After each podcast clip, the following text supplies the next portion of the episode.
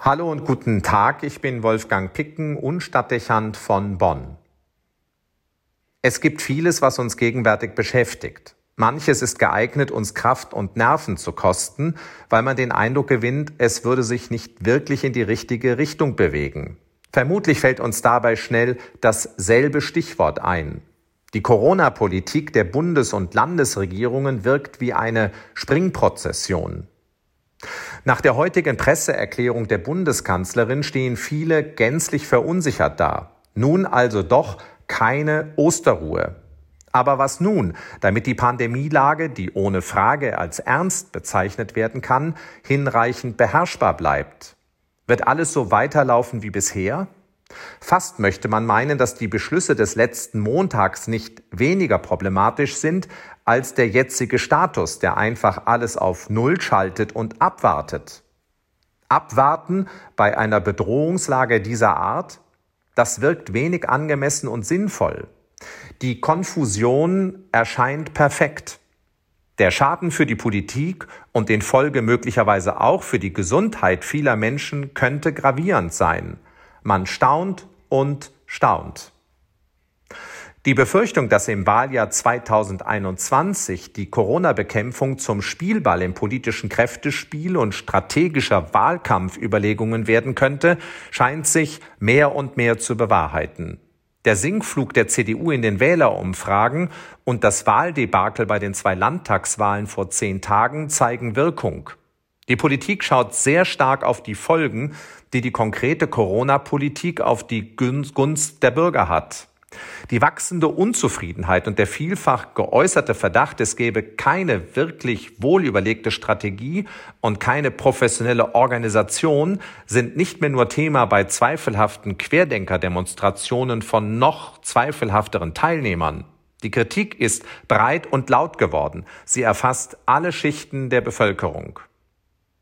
Sicherlich ist das auch dem Umstand geschuldet, dass die Pandemie sich hartnäckig zeigt und die Mutationen des Virus die Entwicklung wenig berechenbar erscheinen lassen. Die Menschen sind es leid. Das ist keine gute Stimmungslage für eine nüchterne Politik. Die Wahrscheinlichkeit, dass man als Regierender zum Überbringer schlechter Nachrichten wird und dafür später abgestraft wird, ist extrem hoch. Also wird man sich mehrfach überlegen, ob man unpopuläre Entscheidungen trifft. Diese Feststellung aber erschwert eine sachgemäße Reaktion in der gegenwärtigen Krisenlage. Hinzu kommt aber auch die Wahrnehmung selbst des gewogenen Bürgers, dass viele Weichenstellungen und Grundlagenentscheidungen als wenig stringent und glücklich erscheinen.